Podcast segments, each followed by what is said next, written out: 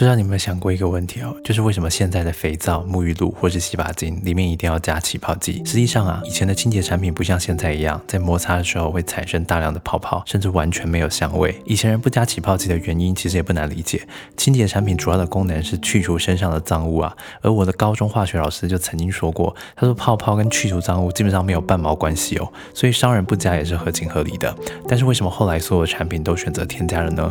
因为有一些产品先天存在劣势。这个劣势叫做缺乏产品后验性。简单说啊，有一些产品你在使用之前跟使用之后是没有办法立刻感受到差异的，例如保健食品跟保险，还有早期没有香味跟泡泡的清洁产品，这就会出现一个问题，就是消费者买了一次之后，基本上就不会再买第二次了，因为没有办法立刻感受到使用后的效果，所以下意识的认为产品没有效，这就是缺乏产品后验性的问题。那么要如何解决这个问题呢？以清洁产品为例，就是在里面加入大量的起泡剂跟芳香剂啊，不知道你有没有曾经买过一种沐浴露？你洗完之后觉得身体好像变得特别干净，而正当你沾沾自喜的时候，用指甲往身上一抠，才发现，我靠，怎么还是一大堆黑黑的线？而你之所以误认为自己身体已经洗干净了，是因为当你把大量的泡泡从身上冲掉的时候，感觉就像是把脏污一起冲走了。然后你身体散发出的香味，也会让你误认为是因为洗干净而产生的味道。如果你不信的话，你待会可以立刻去厕所看一看，你洗完澡用来擦身体的毛巾，还有衬衫的领子。假设你平常都有把身体洗干净的话，